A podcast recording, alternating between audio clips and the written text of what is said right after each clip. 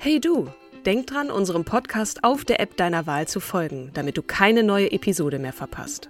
Und wenn du uns noch mehr unterstützen möchtest, schenk uns 5 Sterne auf Apple oder Spotify und lass uns auch noch eine tolle Rezension da. Mit Acast Plus kannst du uns übrigens werbefrei hören und auch 24 Stunden vor dem offiziellen Launch unsere neueste Episode vor allen anderen hören. Mehr Infos in den Show Notes. Many of us have those stubborn pounds that seem impossible to lose, no matter how good we eat or how hard we work out. My solution is PlushCare. PlushCare is a leading telehealth provider with doctors who are there for you day and night to partner with you in your weight loss journey. They can prescribe FDA-approved weight loss medications like Wagovi and Zepbound for those who qualify. Plus, they accept most insurance plans. To get started, visit plushcare.com slash weight loss. That's plushcare.com slash weight loss.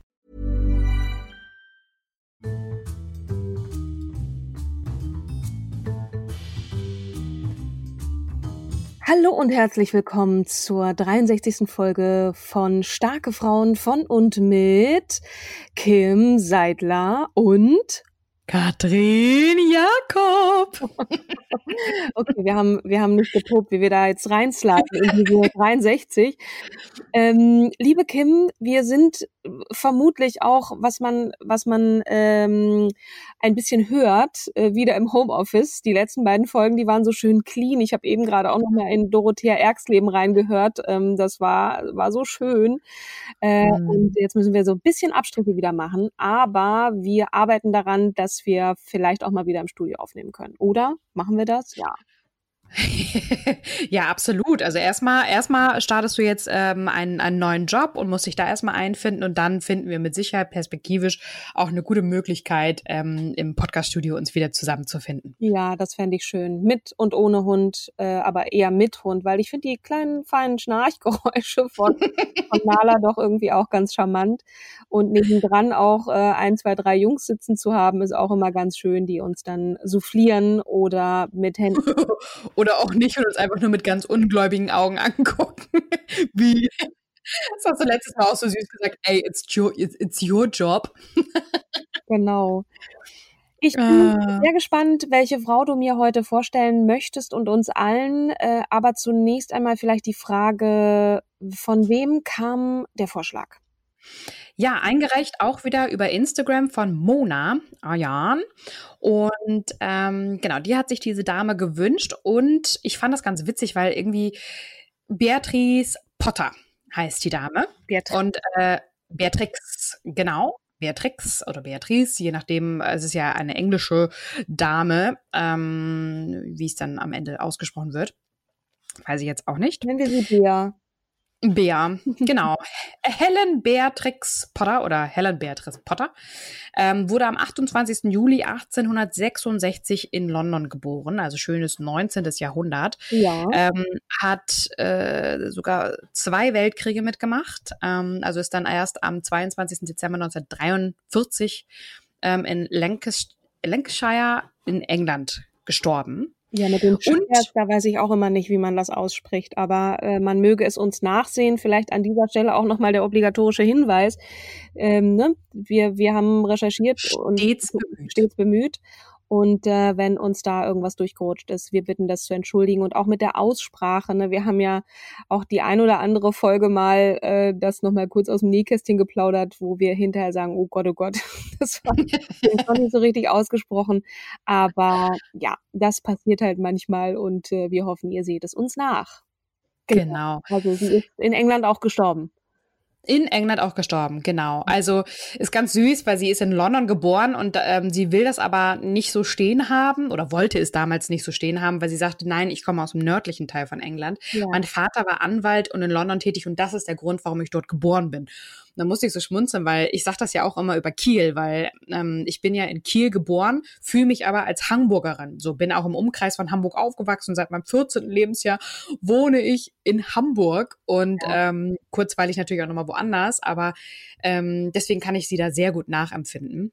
Ich bin auch bekannt. in Schleswig-Holstein geboren, aber ich fühle mich als Schleswig-Holsteinerin. Ich finde das ja natürlich ein bisschen schade, dass ich als Schleswig-Holsteinerin, dass, dass du dann Kiel so verschmähst. Weil es auch noch die Landeshauptstadt von Schleswig-Holstein ist, ne? Eben. Ich weiß. Shame on me.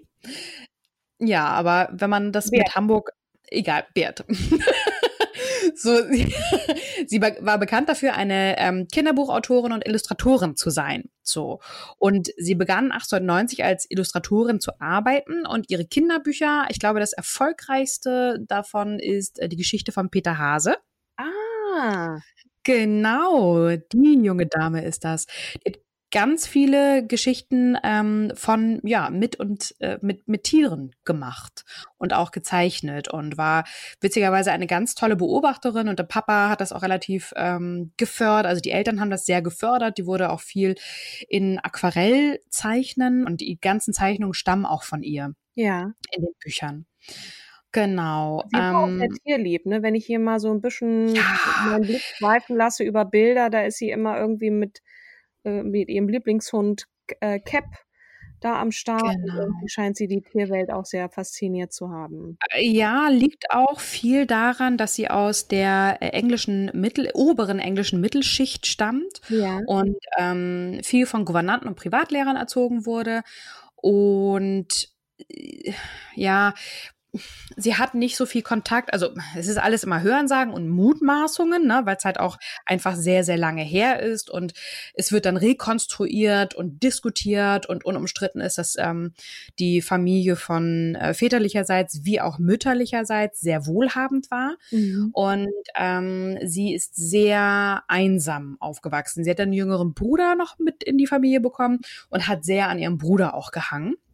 Und ähm, wenn sie auch Besuch haben wollte und äh, ihre Cousinen kommen wollten, dann hat die Mutter immer gesagt, nee, die Zimmer sind nicht gut hergerichtet, hier können die nicht übernachten. Okay. Also sie hat die Kinder schon so wird gemutmaßt, sehr isoliert aufwachsen lassen.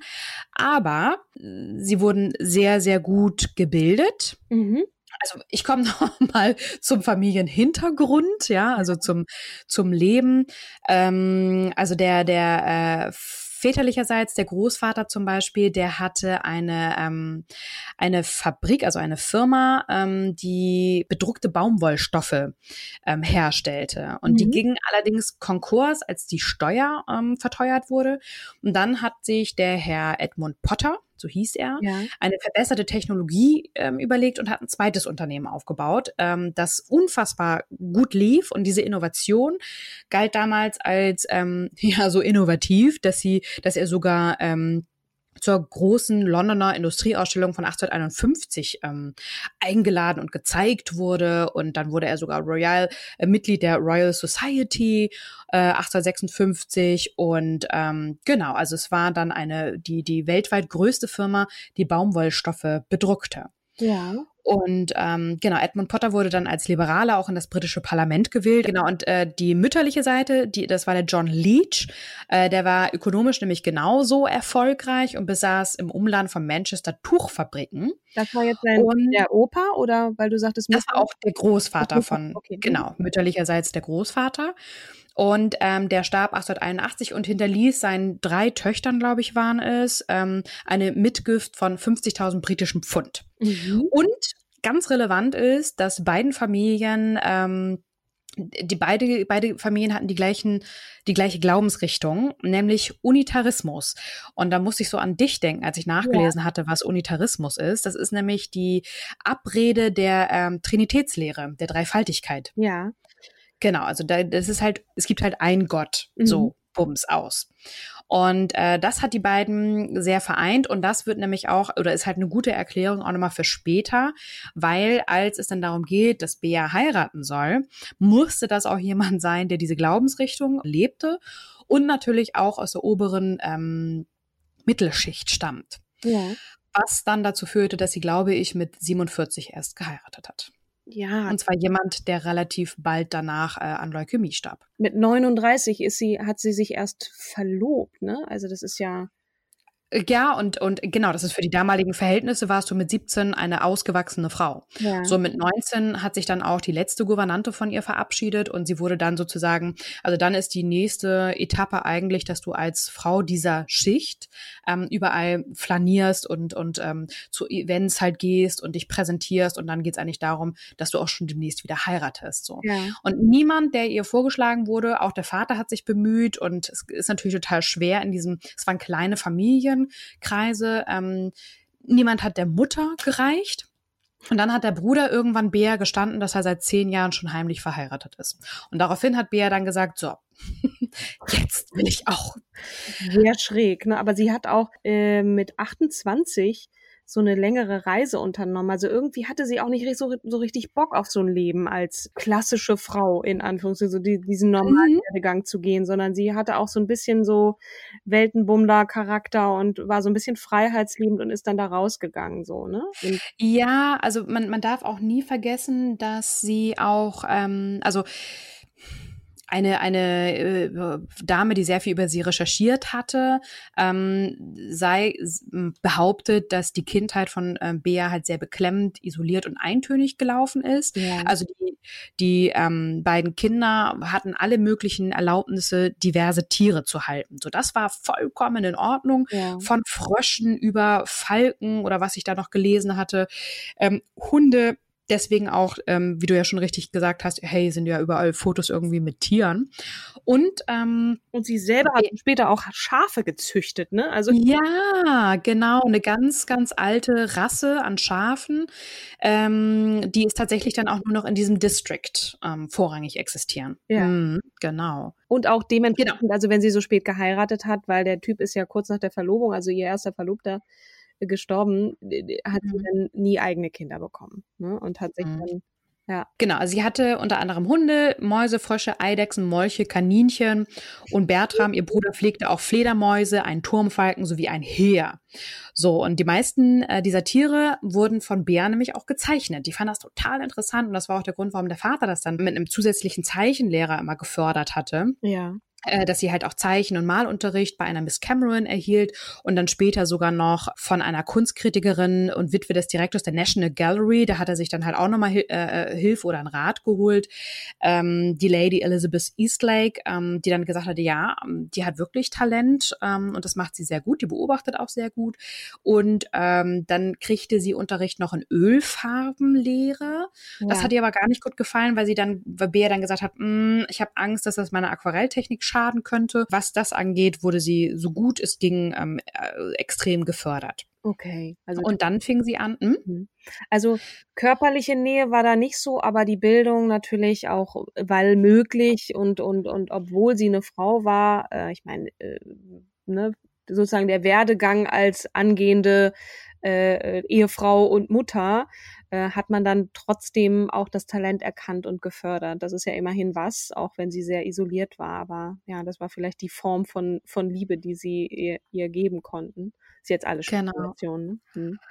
Ja, wer weiß, ne? Also es ist, ist auch ähm, trotzdem eine gute Spekulation und eine gar nicht so fernliegende Spekulation. Ja. Auf jeden Fall kam dann sozusagen der Lake District. Das waren die Sommeraufenthalte ähm, nach dem Frühjahr 1882. Mhm. Ähm, dort sind sie dann in die nördliche Spitze von Lancashire oder Lancashire gezogen und dort lernten die Potters dann auch ähm, zu dem Zeitpunkt den 26 Jahre alten örtlichen Pfarrvikar Drummond Rawnsley kennen. Und Rawnsley, der hat viel auch mit so, ja, sozial armen Schichten äh, in den Slums in London gearbeitet. Also er hatte die feste Überzeugung, dass offene, weite Landschaften, Parks und saubere Luft auch zu den Grundrechten ähm, für die ärmsten ja. ähm, Bevölkerungsschichten ähm, ja, äh, gehören. Und somit entwickelte er eine besondere Bindung an die Landschaft des Lake District und gründete dann den National Trust 1895, um so mitzuhelfen, dass diese Landschaft äh, geschützt wird. Und dort da, an, an den National, National Trust überschreibt sie nach ihrem Tod auch ihr ähm, Hab und Gut. Hm. Der Rupert Potter, das ist ihr Vater, zeigte sich dann von dem jungen Pfarrer auch ähm, sehr angetan, ähm, der nämlich genauso wie der Vater halt leidenschaftlich gern fotografierte und äh, so entwickelte sich dann ein ja gutes freundschaftliches oder besonderes Verhältnis. Aber dementsprechend ähm, wurde das das ja das Leben von Bea ähm, auch sehr von den Begegnungen mit dem Hardwick Brunsley mhm. geprägt. So, und deswegen ist das halt dann auch wieder relevant, weil sie ja auch dann am Ende ähm, dieser ähm, gemeinnützigen Vereinigung, dem National Trust, ähm, gegründet von, von dem Herren, all ihr Hab und Gut halt ja, ja über und, überlässt dann. Ne? Und erklärt auch so ein bisschen die Liebe zu diesem Landstrich, weil offensichtlich genau. sie ja auch meinte, so, nee, mit London kann ich nicht so viel anfangen. Ich fühle mich nicht wie eine Londonerin, sondern ich, ich gehöre da aus Land und da ist sie ja dann auch verstorben. Genau. Ja. Verstehe, okay. Genau, und dann kommen wir auch, also das ist sozusagen die prägende Kindheit und dann kommen wir auch schon zum frühen Erwachsenenleben. Ähm, und man muss noch mal dazu sagen, um sie richtig einzuordnen, dass sie ja im viktorianischen Zeitalter ähm, aufgewachsen ja. ist. Und wie ich ja eingangs schon erwähnt hatte, ist eine Ausbildung, also der jungen Frauen, egal ob das jetzt mit Latein ist und Naturwissenschaften und so weiter und so fort, ja. das, was sie ja als Ausbildung bekommen hat oder Schule, ähm, die ist meistens im Alter von 17 oder 18 abgeschlossen. Ja. Und dann geht es halt darum, dass sie als junge Frau ähm, all die wichtigen Merkmale ähm, waren, also äh, ähm, präsentiert, die das Eintritt des Erwachsenenlebens ähm, ja, darstellen. So, ja. und dann gab es eine große Feier anlässlich ihres 19. Geburtstag, die erste große Ge Geburtstagsfeier seit zehn Jahren. Und ähm, sie hat dann, sie hat immer Tagebuch also geschrieben. Also wahrscheinlich auch nicht irgendwie äh, Freundinnen und Freunde aus der Schule, wo man High Five Nö. hat und Alkohol. Die hat ja gar keine Schule gehabt. Nee, klar. Deswegen ist sie ja auch so extrem isoliert gewesen. Die, sie und ihr Bruder wurden halt alleine oft in deren äh, Häusern. Die hatten ja mehrere Häuser auch und mal sind sie ja hier hingezogen, mal dahin gezogen und dort wurden die isoliert von den Gouvernanten ja. und Lehrern unterrichtet. Die kennen keine anderen Kinder. Also außer wenn man dann irgendwie, ich, ich lüge jetzt, ne, aber das ist so meine Interpretation, einmal im halben Jahr kamen vielleicht irgendwie die Cousins und Cousinen vorbei und die durften ja dann noch nicht mal übernachten, weil die Mutter einfach keinen Bock drauf hatte. Ganz interessant, die Frau, die wir nächste Woche oder die ich dir nächste Woche vorstelle, ist auch im Homeschooling gebildet worden. Aber ähm, da kam sicherlich auch mal ähm, die ein oder andere Freundin zur Pyjama-Party rüber. Also das ist dann ein ganz anderes Zeitalter, aber fiel mir jetzt nur gerade so ein, so als kleiner Cliffhanger ähm, mhm. der da so nächste Woche kommt. Aber ja, okay. das kann man sich kaum vorstellen, ne? wenn man, wenn man so ja. frei und dann, Bild aufgewachsen ist, äh, dann. Genau, also dann, hm. dann musst du dir vorstellen, du bist total isoliert aufgewachsen und dann anlässlich deines 19. Geburtstag werden dann plötzlich 100 Gäste eingeladen und äh, in ihrem Tagebuch schreibt sie dann auch total süß, also ähm, in Gänsefüßchen, ich hatte Spaß und anders als ich und meine Eltern es erwartet haben, habe ich mich auch noch gut benommen. Obwohl sie so total angepasst klingt irgendwie, ne? Aber, Aber sehr, sehr distanziert. Auch zum Beispiel, ja. dann schreibt sie über ihre, ähm, die letzte Gouvernante, die sie hatte, hieß Annie Carter. Ja. Und über sie schreibt sie dann ähm, anlässlich der Beendigung der Aufgabe von der Annie Carter, äh, schreibt sie in ihr Tagebuch, ich habe meine letzte Gouvernante im Großen und Ganzen von allen am meisten gemocht. Okay. Miss Carter hatte ihre Fehler und es war und war eine der jüngsten Personen, die ich je gesehen habe. Das musst du dir auch mal reinziehen, die ich je gesehen habe. Aber sie war gutmütig und intelligent. Die Regeln der Geografie und der Grammatik sind lästig, aber es gibt kein Wort, mit dem ich die Gefühle ausdrücken könnte, die ich immer für Arithmetik gehegt habe. Wahnsinn. So Zitat Ende. Und jetzt muss man, ne, diese Sehnsucht nach dem Kindsein oder, oder dieses Spielerische muss ja sich dann irgendwie anders entladen, nämlich offensichtlich künstlerisch, weil sie hat ja Kinderbücher gezeichnet. Ne? Es ist dann mhm. immer noch so dieser Wunsch vielleicht da, und das ist jetzt auch meine Interpretation, ähm, wenn man eine naja, sie war halt hatte, dann, dann will man irgendwie sich noch. Du holst deine Kindheit irgendwie nach, ja, ne? Ja. Also hier ist auch nochmal gesagt, ähm, dass der Bruder wurde auch übrigens auf ein Internat geschickt. Das heißt, sie war tatsächlich die meiste Zeit alleine. Ähm, erstmal war er auf dem Internat, dann hat er ähm, eine Kontinentaleuropa-Reise gemacht, dann hat er studiert, war halt immer weg. Und sie sagt halt, unerträgliche Langeweile. Ja. Ähm, dann ähm, äh, wurde, wurde noch gesagt, dass die, die soziale Position ihrer Familie durch die Erfolge anderer Familienmitglieder des weitläufigen Potter-Clans marginalisiert wurde. Und ähm, als Beispiel der Onkel Henry Enfield Roscoe wurde nicht nur geadelt, sondern gewann als Mitglied der Liberalen einen Parlamentssitz.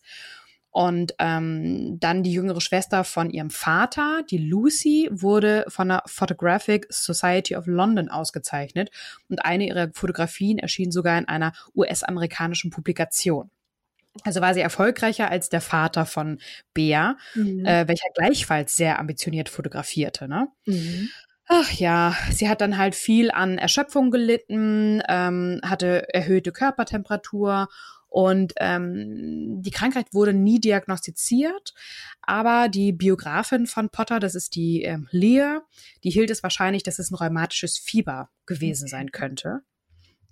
Und ähm, ja, also sie hatte wenig Möglichkeiten, ihr eigenes Leben selbst in die Hand zu nehmen oder zu gestalten. Finanziell war sie ja vollständig von den Eltern abhängig und mhm. erst im Alter von 28 äh, Jahren, also 1894, ähm, hat sie eine längere Reise, das, was du ja auch angesprochen mhm. hattest, äh, ohne Begleitung der Eltern ähm, gemacht. Ähm, das ist ja schon uralt, da bist ja schon fast Großmutter im Darm. Ja, und eigentlich hätte die Mutter das verboten, ähm, weil sie, äh, weil die Mutter der Meinung war, dass die Tochter äh, physisch nicht in der Lage sei, eine Bahnfahrt allein zu unternehmen. Die Mutter von Bea, wie ich auch schon gesagt hatte, hatte besonders hohe Ansprüche an einen geeigneten Heiratskandidaten für ihre Tochter, ähm, die natürlich eine ansehnliche Mitgift ähm, mitbekommen würde. Ne? Ja. Und ähm, es musste jemand sein, der einen angesehenen Familiennamen trug, der entweder Landbesitz bereits ererbt oder in Aussicht hatte, äh, diese, diesen zu erwerben. Und ähm, ja, ja. die, die äh, Biografin selber ging halt davon aus oder geht davon aus,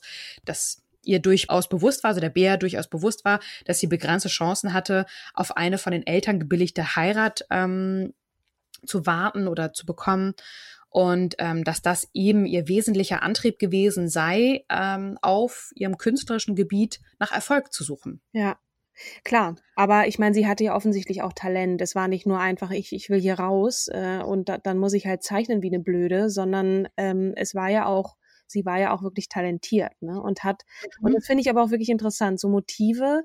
Ähm, ich habe hier gerade auch so äh, ein bisschen noch äh, quer gelesen und erfahren, dass sie natürlich also mit jungen Leuten, mit Kindern kaum in Kontakt kam und trotzdem aber Briefe geschrieben hat, ne? Und dann an die Kinder ihrer Gouvernanten oder an erweiterten Familienkreis und da dann irgendwie sich hineinfühlen konnte und, und sich überlegt hat, wie kann ich das illustrieren, so dass Kinder das verstehen und das in einem Alter und auch mit, mit wenig Kontakt zu Kindern, finde ich schon mhm. sehr bemerkenswert. Also da muss schon ein großes Talent und auch eine Sehnsucht da gewesen sein, die sich dann eben künstlerisch auch äh, entladen hat, in Anführungsstrichen. Und sie hat sich ja so ein bisschen emanzipieren können, auch finanziell dann. Ne? Der Anfangsstart war eigentlich erstmal als Zeichnerin.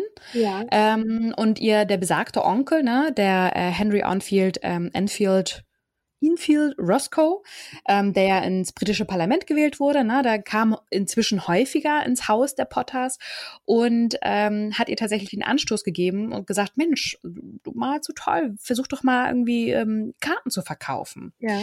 Und dann hat sie tatsächlich 1890, Ostern 1890, ein Set von sechs Grußkarten gezeichnet, mhm. die sie dann an fünf Verleger geschickt hat selbst und ähm, erhielt diese allerdings zurück und der Bruder von ihr, der ist zurückgekehrt, um sich auf das Aufnahmeexamen für Oxford vorzubereiten. Und der hat dann die sechs Postkarten, äh, die sechs Karten, Grußkarten, ganz persönlich zum Grußkartenverlag Hildesheimer und Faul Faulkner oder Faulkner geschickt. Und direkt am nächsten Tag hat Bea dann äh, von dieser Firma einen Scheck über sechs Pfund erhalten. Und die Bitte an den Gentleman Artist, ja. weitere Skizzen vorzulegen. Ja. Ja, Wahnsinn. Weißt du, was für eine Idee mir gerade kam? Na? Verrückte Theorie, dass äh, J.K. Rowling sich des Namen Potters bedient hat bei Beatrix Potter. Könnte sein. Finde ich ja faszinierend. Ja, definitiv. Peter Rabbit könnte sein. Aber wer weiß, vielleicht ja. Nachbar auch einfach Harry Potter und sie hat ihn danach benannt. Aber es war jetzt gerade eine steile These. Ja, cool. Man mhm. ging davon aus, künstlerisch tätig zu sein. Das muss Männersache sein, zumal der Absender ja aber auch ein Mann war, ne? Ja, und auch tatsächlich ähm, ist, äh, sind die Zeichnungen Weihnachten 1890 als Grußkarten und als Illustrationen eines Gedichtbands ja. A Happy Pair von Frederick E. Weatherly erschienen. Okay, aber sie hat trotzdem Also- das Geld bekommen. Also sechs Pfund klingt jetzt nicht viel, aber scheint ja doch einigermaßen gute Bezahlung gewesen zu Mhm. sein. Mhm. Genau, also ähm, Roscoe, also das ist ja dann wieder ihr Onkel, hat sie dann äh, zu ihren ersten Geschäftstreffen mit ihrem Verleger begleitet und angeblich ähm, laut ihren Tagebucheintragungen hat auch ihr Onkel ihr weitgehend die Verhandlungen überlassen. Ja. Und ähm, sie hat dann herausgefunden, an welchen Motiven der Verleger interessiert ist und ähm, naja, hat dann später wohl kritisch festgehalten, dass er mehr Interesse an humoristischen Zeichnungen als an der Kunstfertigkeit der Ausführung gezeigt habe. Okay. Aber der Faulkner war es auch gleichzeitig, äh, der ihr gegenüber erstmals die Idee äußerte, zeichnerisch eine Geschichte für Kinder zu erzählen und diese als Buch zu vermarkten. Ja, und jetzt äh, können wir natürlich eins zu eins zusammenzählen und überlegen, wer sie auf die Idee gebracht hat, wer hier der Förderer war. Mhm. Letzten Endes war das irgendwie anscheinend eine Zusammenkunft von, m, von mehreren ja, Partizipanten, äh, die ein Brainstorming hatten und ähm, sie hat daraus dann tatsächlich äh, erstmal den Need des Kunden entdeckt und daraus dann abgeleitet, oh, ich rede auch so business blaberisch, ähm, aber hat dann im Endeffekt erstmal diesen Need ähm, bearbeitet und daraus ist dann ja ihr, ihre, ihre Zukunft geworden und auch ihr Erfolg entstanden. Okay, also es kam nicht aus ihr heraus, sondern es hat ihr jemand den Floh ins Ohr gesetzt und sie so, ach Mensch, der Need ist da draußen, dann zeichne ich mal los. Ne? Und werde kreativ so. Auf der anderen Seite war, gab es dann äh, auch äh, seit dem Mitte des 19. Jahrhunderts waren Aquarellmalereien, nenne ich das jetzt mal ganz platt als Laie, populär geworden. Ja. Und zahlreiche Frauen der Schichten, die soziale Konventionen zu Müßiggängen verpflichteten. Ne? Wir haben es ja gelernt, dass du zwischen äh, Jugend und Ehe bist du ja diesen Müßiggängen verpflichtet, weil na, du wartest ja auf deine Ehe. Ähm, dann haben sie sich halt dem Studium der Insekten von und Muscheln und Faunen und Fossilien und Pilzen gewidmet. Und das war angeblich auch nach der Biografin Lear, die die Flucht aus der Langeweile ihres Lebens, also des Lebens von Bea, das Motiv, sich damit auseinanderzusetzen. Und äh, ja, und das wurde dann halt ein richtiges Hobby und ja, gipfelte dann weiter. sozusagen das große Werk, für das sie auch bekannt war und, und wurde, das ist dann der Peter Hase gewesen, ne? dieses berühmte Buch. Ja, einen Schritt noch zu schnell. Sie hat eine Arbeit zum Beispiel über Keimung von Sporen verfasst. Und äh, diese wurde 1897 von ihrem Onkel Sir Henry Enfield Roscoe der Linen Society of London präsentiert, da Frauen zu den Versammlungen nicht zugelassen waren. Okay. Und 1997, nochmal 1997, das äh, kurz vor knapp, also äh, da hat sie nicht mehr erlebt, ist ja jetzt auch gerade erst rein theoretisch vor 20 Jahren gewesen, oder vor 23 Jahren, veröffentlichte die Gesellschaft diesbezüglich eine Entschuldigung. Das war eine kleine Anekdote, die ich nochmal ganz schnell hier loswerden wollte. Ja, schön. Und dann sind wir jetzt bei der Geschichte von Peter Haas angekommen. Also was für eine Bedeutung diese Frau hat, oder ich finde die Bedeutung, auch geschichtliche Bedeutung von Menschen kann man immer, ähm, das ist jetzt auch eine steile These meinerseits, daran erkennen, wie lang der Wikipedia-Eintrag ist. Und ihrer ist wirklich erstaunlich lang. Dafür, dass ich wirklich auch gestehen muss, und ich meine, ich habe als Kind relativ viel auch gelesen und Kinderbuchliteratur verschlungen und auch selber vorgelesen. Ich habe nur jüngere Geschwister von ihr hatte ich tatsächlich noch nichts gehört und ähm, bin umso erstaunter, wie lang wirklich, wie lang dieser, dieser Artikel ist. Insofern, Peter Hase allein kann es nicht gewesen sein. Sie muss auf äh, vielen Ebenen ähm, viel geleistet haben und äh, es gab Mhm. viel zu erzählen. Das jetzt nur mal so mein, mein, meiner Verwunderung kundgetan. Und jetzt erzählt zu Peter Hase. Ich bin von im Flitzebogen. Yeah. ähm, also was ich, was ich ganz interessant fand, ähm, sie hat als Kind Bilderbriefe geschickt an andere Kinder, also hier genannt die Moore-Kinder. Ja. Ähm, und die Gouvernante Annie Moore hatte gesagt, Mensch, ähm, frag doch noch mal, ob du die Briefe kriegen kannst, ne? weil alle Briefe waren aufbewahrt worden und wurden dann an Bea ähm, ausgeliehen, so dass sich diese dann von diesen Bildern inspirieren lassen konnte. Und sie entschied sich dann anhand dieser Bilder für die Geschichte von Peter Hase. Man muss sagen, Peter Hase, das war ihr eigener Hase. Mhm.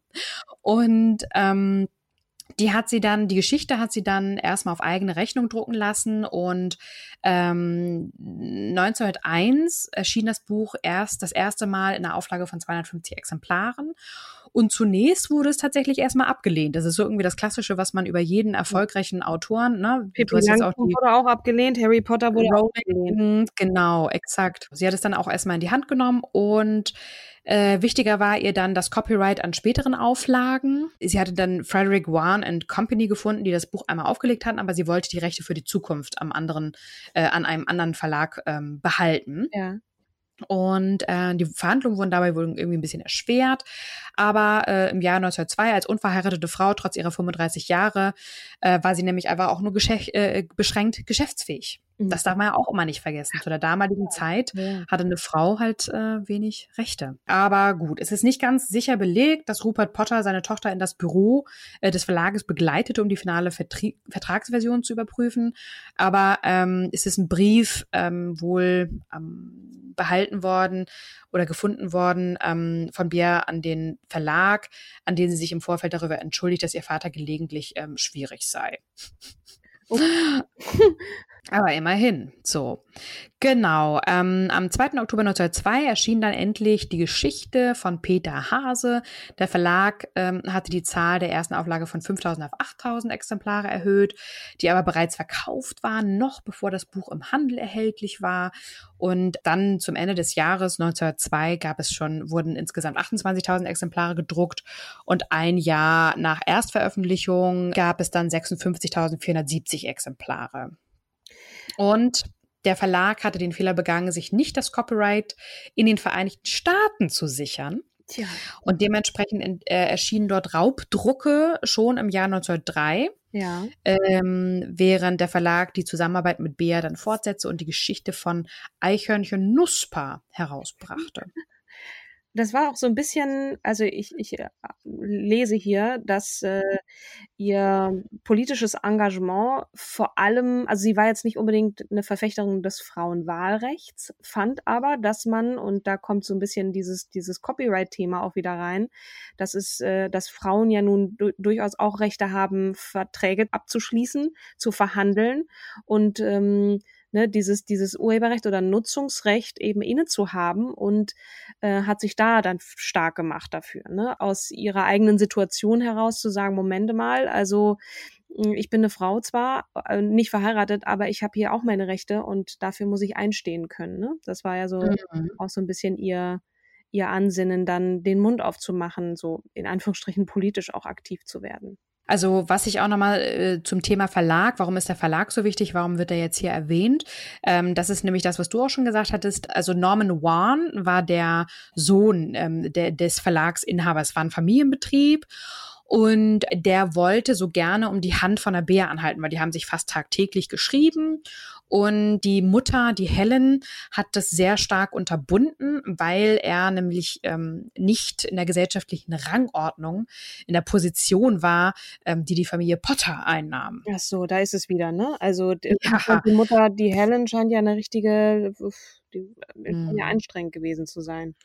Ja, und er hat dann aber, ähm, schlau wie er war, 1905 ihr dann einen schriftlichen Brief äh, geschrieben, um in dem er sie um ihre Hand anhielt. Und sie hatte dann gesagt äh, zu ihren Eltern, Mensch, ich will den Antrag jetzt annehmen hat dann natürlich heftigen Widerspruch bekommen und es gab dann einen Bruch zwischen ihr und ihren Eltern.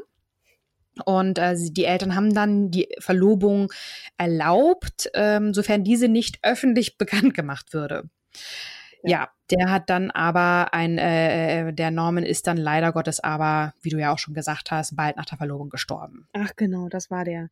Erinnert mm, das war der. An Bertha von Suttner, ne, die doch irgendwie abgehauen ist mit ihrem, mit ihrem, ach nee, der Mann hat sich dann entsagt von kriege das jetzt gerade noch mal hin.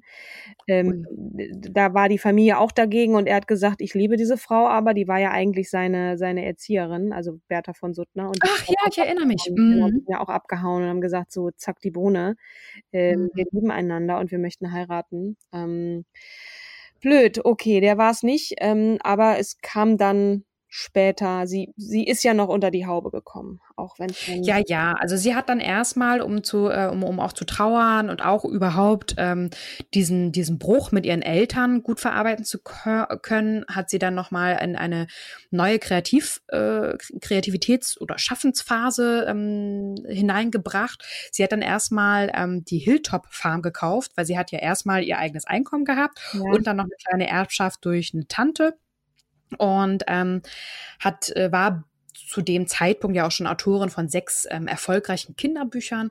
Und dann hat sie in den nächsten acht Jahren nach dem Erwerb äh, für den sie irgendwie 2800 britische Pfund bezahlt hatte oder 2805 britische Pfund bezahlt hatte, schrieb sie dann 13 weitere Geschichten, von denen einige nach Ansicht der Biografin äh, zu den besten ihrer Werke gehören. Da gab es so ein kleines Rattenproblem und die hat sie dann, äh, dieses Rattenproblem inspirierte Potter dann zu ihrer Geschichte The Tale of Samuel Whiskers, mhm. die Geschichte von Bernhard Schnauzbart. ähm, Genau, und sie hat dann ähm, ja zeitweise in London gelebt und hat dann auch nochmal ihre Eltern begleitet auf ausgedehnte Sommeraufenthalte. Und ähm, ihren Eltern ging es altersbedingt einfach gesundheitlich ähm, nicht mehr ganz so gut, war ein bisschen eingeschränkter und ähm, hat dann halt äh, ja neben ihrem landwirtschaftlichen Betrieb auch den umfangreichen Haushalt organisiert. Und ähm, ja, sie hat dann immer mehr den Tierbestand der Farm vergrößert und hat dann erstmal überwiegend Schweine gezüchtet und ähm, ja, fand das einfach ganz spannend. Und dann kam nämlich das, was du auch gesagt hattest, ähm, äh, diese Herdwick-Schafe, ne? das ja. ist eine traditionelle Landrasse. Und dann hat sie dann im kommenden Frühjahr äh, Lämmer auf ihrer Farm äh, geholt und die immer mehr gezüchtet. Dann kamen noch Milchkühe mit dazu, der Collie Cap, den du auch schon erwähnt hattest. Und ähm, ja, das hat ihr echt gut gefallen. Ich finde ganz, ganz niedlich. Ähm, also ihr, ihr, müsst definitiv da draußen mal ein bisschen weiter recherchieren. Es gibt unglaublich viel zu erzählen, auch wie die einzelnen Geschichten dann zustande kamen. Das würde den Rahmen sprengen. Wir haben ja jetzt auch schon über eine halbe Stunde gesprochen, aber unter anderem gibt es in ihrem Wikipedia-Eintrag ein Bild von von sich und ihrem Mann, ein Hochzeitsbild vom 14. Oktober 1913, weil sie ist ja dann tatsächlich irgendwann doch verheiratet worden. Da ist sie zu sehen, stehend neben ihrem Mann, der sitzt so ganz nonchalant, die, die, die Arme verschränkt und Beine übereinander. Das ist irgendwie ein ganz witziges Foto. Und darunter steht, dass sie ein Kostüm trägt aus, äh, ein Tweed-Kostüm, das aus der Wolle dieser Schafe stammt. Also sie hat wirklich, so ein, so ein ganz emotionales Verhältnis also zu diesen Schafen auch gehabt und, und zu dieser Rasse und sowieso zu den Tieren und, und diesem Bestand da. Und das war so ein bisschen Ausdruck ihrer Liebe zu ihrem Landleben, was sie, was sie selber ja auch gewählt hat. Und ich finde das ganz toll, wie sie sieht auch so aus, so, ja, was, was ist los, Leute? Ich ich bin hier, mit beiden Beinen voll im Leben und ich passe auf alle auf. Also da, dazu möchte ich trotzdem auch noch mal eine kleine Anekdote loswerden, weil du meinst, sie wurde verheiratet. Nee, ähm, sie äh, den, den, den Mann, den du beschreibst, den hat sie tatsächlich selbst gewählt, zuwider der Eltern. Ah, okay. Immerhin. Super, Beatrice. Genau. Geil. Weil, weil woher kennt sie den Mann? Das ist der ähm, Heelis. Der, das ist ein Anwalt und zwar wurde sie ursprünglich ja von den Anwälten von ihrem Vater beraten, was den Farmkauf angeht. Und der Farmkauf, wie sich hinterher herausstellte, war überteuert. Also es war ein überzogener Preis und da hat sie sich ziemlich geärgert und hat sich dann selber Anwälte gesucht und der Cousin ist das, glaube ich. Ja, der 8, damals 38-jährige Cousin William Heelis, ja. ähm, der hat sie dann auch gerne begleitet und beraten und gesagt, Mensch, hier ist gerade was ganz Günstiges auf dem Markt. Und ähm, so erwarb sie immer mehr Landkäufe, ja. äh, Ländereien und dann hat sie, hat er um ihre Hand angehalten und natürlich, wie sollte es anders sein? Inzwischen kennen wir ja schon so ein bisschen die Mama. Ja. Ähm, war das auch schon wieder so, nee, also der, der passt überhaupt nicht und der passt nicht, also das geht nicht. Und dann hat sie aber mit ihrem Bruder gesprochen und wie ich ja eingangs auch schon gesagt hatte, dass der Bruder schon heimlich ähm, mindestens über zehn Jahre verheiratet war, ähm, ohne es aber seinen Eltern mitzuteilen. Und ähm, sie hat dann auch, glaube ich, noch mit einer Cousine von sich gesprochen. Und die war glücklich verheiratet verheiratet. Und dann hat sie echt gesagt so, hey, also ich bin jetzt auch schon in einem, äh, ähm, sie, also ich bin 47 Jahre alt und langsam darf ich jetzt auch mal heiraten. Und dann hat sie wieder dem Wunsch der Eltern den Herrn geheiratet am 14. Oktober 1913 und ähm, die Wahl der Kirche entsprach allerdings dann dem, dem Wunsch von Potters Eltern und äh, wie du ja so bezeichnend gesagt hast, hat sie dann aber raushängen lassen anhand ihres Hochzeitskleides. so, ich bin eine Landfrau ja. und ich stehe dazu. Ich ja. bin keine pompöse ähm, da Begleiterscheinung, sondern ja, da, dazu stehe ich. Und ja. das fand er aber auch an wahrscheinlich in der Interpretation von mir total fein. Ne? Ja, also, aber ich beginne zu verstehen, was Mona an dieser Frau auch so toll findet, ja. weil da kommt immer so ein bisschen die obligatorische Frage, warum ist das eine starke Frau? Ne?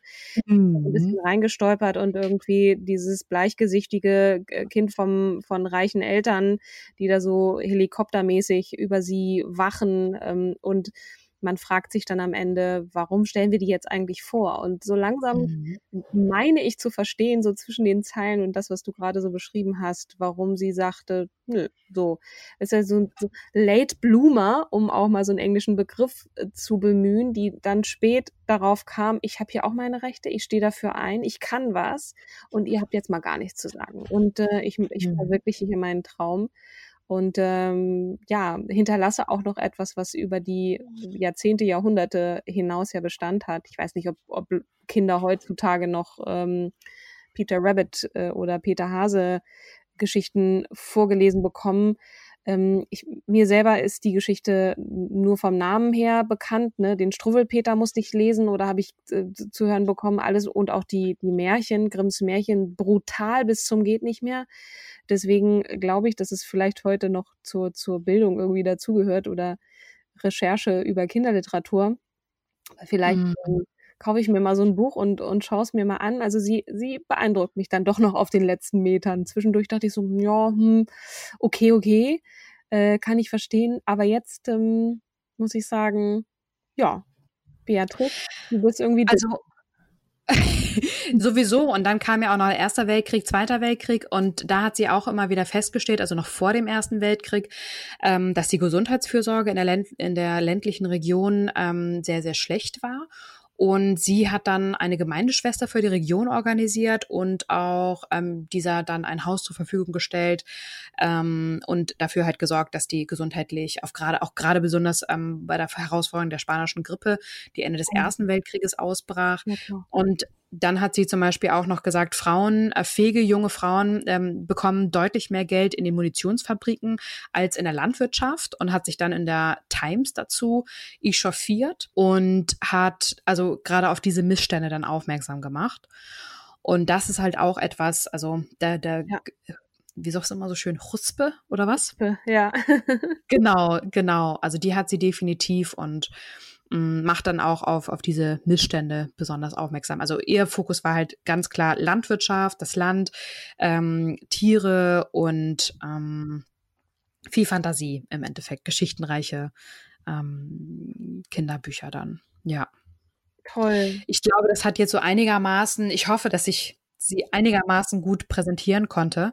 Und ähm, genau, also gerade ihre Kindheit ähm, und wie sie dann damit umgegangen ist in der Zukunft, finde ich super spannend und sich dann auch von diesem Joch sozusagen befreit hat. Ja, definitiv. Und äh, schade, also ich habe bisher noch nichts von ihr gelesen, aber das werde ich bestimmt noch mal tun, äh, einfach um mhm. die gesamte Bandbreite zu hören, weil sie scheint ja doch wegweisend auch in der Kinderbuchliteratur gewesen zu sein, vor allem als Illustratorin sehr bekannt. Also es kommt mir bekannt vor, wenn ich mir das so anschaue, aber mhm. wie gesagt, gelesen habe ich es nicht. Ähm, vielen Dank, liebe Kim. Das war, äh, wie ich fand, doch ein ziemlicher Rundumschlag und man muss ja dann doch immer noch so ein bisschen den geschichtlichen Kontext äh, verstehen lernen und, und, und gucken, wann war was wie eigentlich für eine Frau machbar und was nicht. Mein äh, 19. Jahrhundert ist doch immer noch also sehr eingeschränkt, ne? obwohl ähm, äh, wann war die die äh, Dorothea, die war glaube ich 18. Jahrhundert, ne? Also Pionierin. Genau, die war 18. Mhm. Jahrhundert.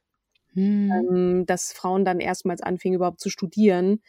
Ähm, und aber bis ins 20. Jahrhundert äh, hinein brauchten Frauen überhaupt ja die Erlaubnis ihres Ehemannes, einen Arbeitsvertrag zu unterschreiben. Ne? Das ist ja erst in den, in den 50er, in den 70er Jahren aufgehoben spät. Ja, das ist, äh, absolut. Äh, muss man sich immer wieder vor Augen führen und trotzdem ähm, gehört es ja auch so ein bisschen zu unseren Aufgaben hier, so geschichtliche Kontexte aufzugreifen und, und zum Verständnis beizutragen, wie das alles kam damals. Insofern, ja, ja, ja. eine tolle Frau aus dieser Zeit. Vielen Dank dafür. Und wir wagen in der nächsten Folge einen wahnsinnigen Sprung in die Gegenwart, nämlich mit einer sehr jungen Frau, die erst 18 Jahre alt ist, eine Sängerin, die heute schon als eine der größten Popstars überhaupt der Zeit oder dieser Generation gefeiert wird, nämlich Billie Eilish.